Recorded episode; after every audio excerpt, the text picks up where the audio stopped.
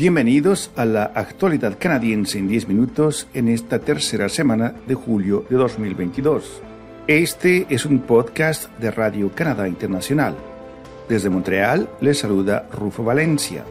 Estos los titulares de la semana. Ottawa presenta propuestas para limitar emisiones contaminantes del sector petrolero. Aumento de los alquileres hace difícil conseguir una vivienda para algunos canadienses. A medida que la Tierra se calienta, se rompen los récords de calor con más frecuencia. Canadá se une a Estados Unidos contra las políticas energéticas mexicanas. La mariposa monarca es añadida a la lista de especies amenazadas de extinción. El gobierno de Canadá propone utilizar un sistema de tope y canje específico para la industria petrolera o un sistema modificado de fijación de precios del carbono para establecer un límite máximo para las emisiones de contaminantes medioambientales producidos por el sector del petróleo y el gas y reducirlas en casi un 40% para finales de esta década. Las dos opciones figuran en un documento de debate que el ministro federal del Medio Ambiente, Stephen Guilbeault, publicó el pasado 18 de julio.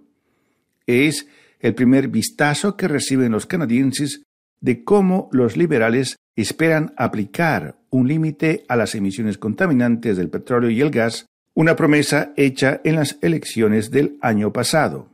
En Canadá, la industria del petróleo y el gas es responsable de más de una cuarta parte de las emisiones contaminantes totales 179 millones de toneladas en 2020, equivalente a la contaminación producida por un auto dando más de 17 millones de vueltas al mundo.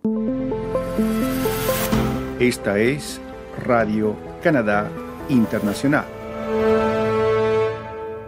En Canadá, los alquileres para tener una vivienda están aumentando más rápido que los salarios. Esto ha hecho que muchos hogares con ingresos más bajos se estén quedando fuera del mercado. Según Leslie Dunn, directora del programa Renters Ed, ahora los dueños piden el pago de tres meses de alquiler por adelantado antes de considerar alquilar un apartamento a una persona. El acceso a la vivienda también es limitado en las ciudades más grandes, ya que son las más caras. El costo más elevado en Canadá de un alquiler por un apartamento de un dormitorio se registra en Vancouver, con 2.936 dólares al mes, casi un 25% más que hace un año, según el sitio que sigue la evolución de los precios de los alquileres rentals.ca. En Toronto el alquiler promedio de los apartamentos es de 2.463 dólares al mes, lo que supone un aumento de casi el 20% con respecto al año anterior. Los expertos apuntan a la disminución durante décadas de la construcción de viviendas destinadas específicamente para ser alquiladas como otra razón subyacente a los problemas de oferta de vivienda en Canadá.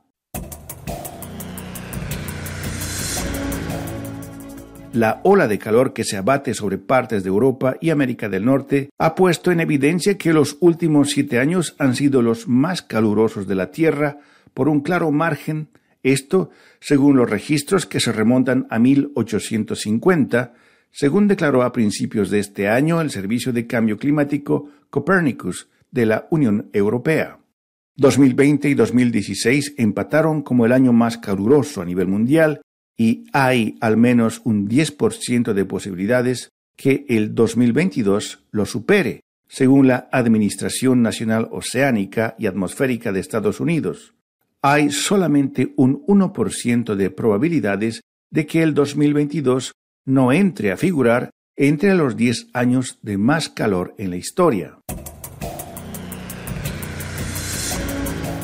Canadá decidió apoyar las iniciativas de Estados Unidos para hacer frente a lo que ambos países consideran políticas energéticas proteccionistas de parte de México, lo que viola las normas comerciales de América del Norte.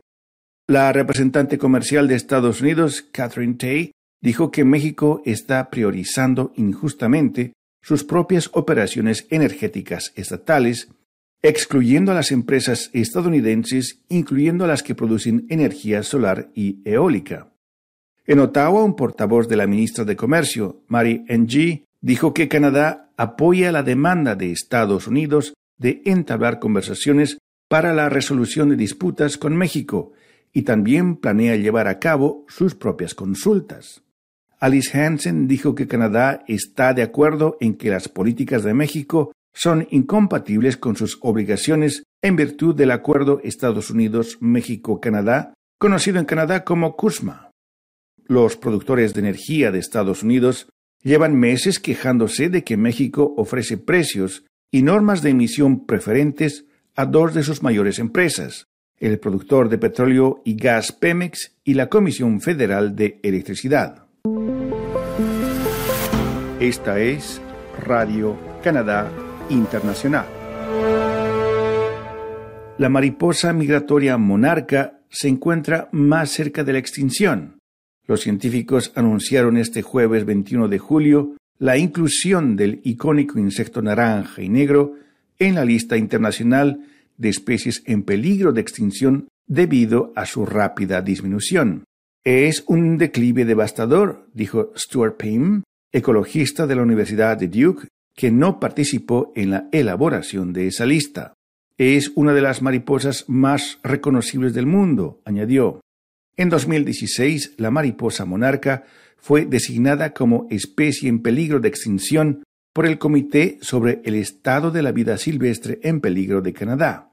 Ahora, la Unión Internacional para la Conservación de la Naturaleza ha añadido por primera vez a la mariposa monarca migratoria en su lista roja de especies amenazadas y la ha catalogado como en peligro a dos pasos de la extinción.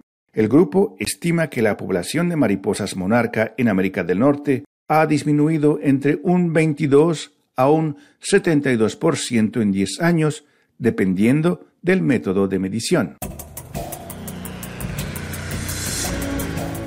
Y antes de concluir, nuestra colega Paloma Martínez nos informa sobre los temas que ganaron su atención esta semana.